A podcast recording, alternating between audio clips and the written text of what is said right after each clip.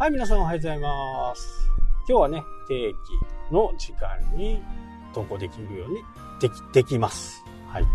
えー、昨日もね、ちょこちょここうバタバタしてたりしてたんで、なんか不定期なね、え、投稿になってしまいますけど、まあ、今日から少し、え、落ち着きを取り戻せるかなっていうふうにね、え、思います。急にね、なんかいろんなこう、バタバタっと仕事が入っちゃうとね、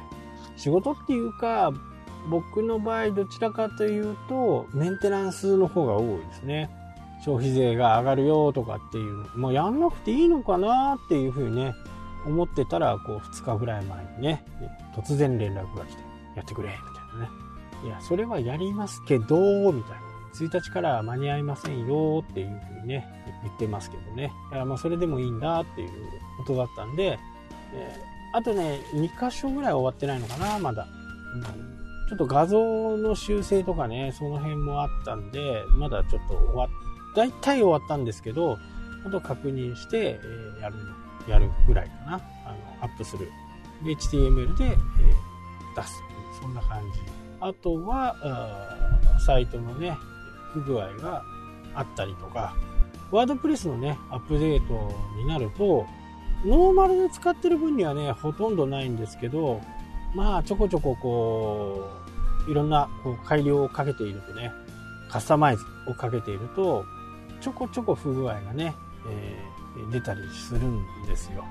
だからそれを直すのもね、えー、結構苦労するんですよね。一回ソース見て、どこが悪いのか隠してそこからここかなとかあそこかなとかっていうのをねソースを少しね変更して表示をさせてみてでどうかなっていうねようなことをやっていますでこれね本当に重要なことなんですけど自分でねもしやっている方がいれば変更するのは一つの1行とか一つのブロックそこだけを変更してみてくださ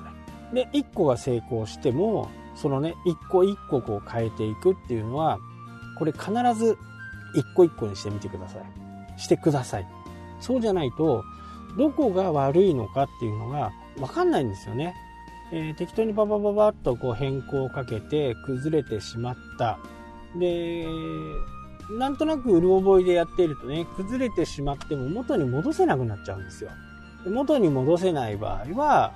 もう、初めからそのソースをね、ノーマルのやつをまた変更しなきゃならないので、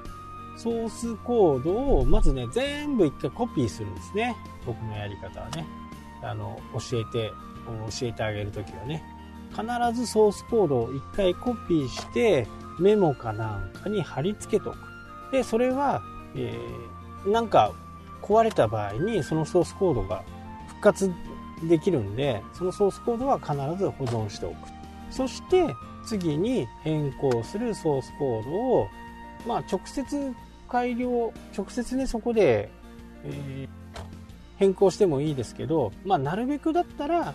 またコピーをしてもうもう一回コピーをしてその上で変更するという風な形がいいかなと思いますね。そうしないとね、やっぱり変更した時に分かんなくなっちゃうんですね。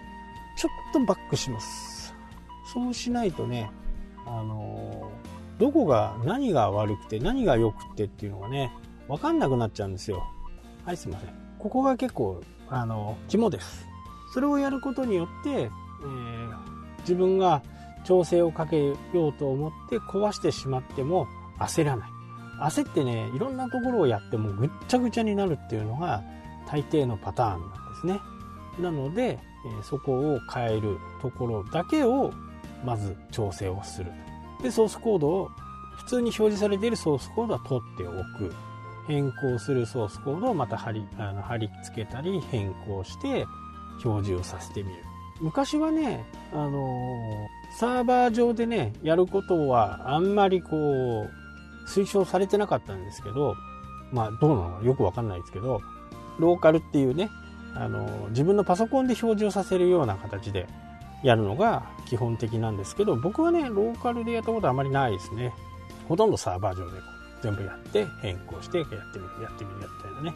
えー、そんな感じでやっています。これどんなウェブの世界とかこうすごい量のね大量のデータがある中で変更するっていうね。このやり方っていうのはどこのどんな仕事でもね役に立ちます。例えばホームページのね申し込みページをちょっと色を変更してみよう。で色を変更したからちょっと文字の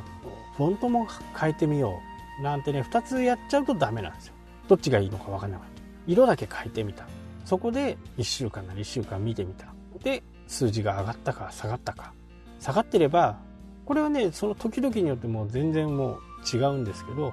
平均してアベレージで1週間で何アクセスあって1週間で1件申し込みがある。でその1週間やってみて申し込みがなかったらえ元に戻してみる。でそういう風な感じでねえ変更していくのがいいのかなと思ってそうしないとねどこが正しくてどこが間違ってたのかっていうのがね分からなくなってしまうんでこれ結構ねえ重要なことです。はいというわけでね今日はこの辺で終わりたいと思います。それではまた。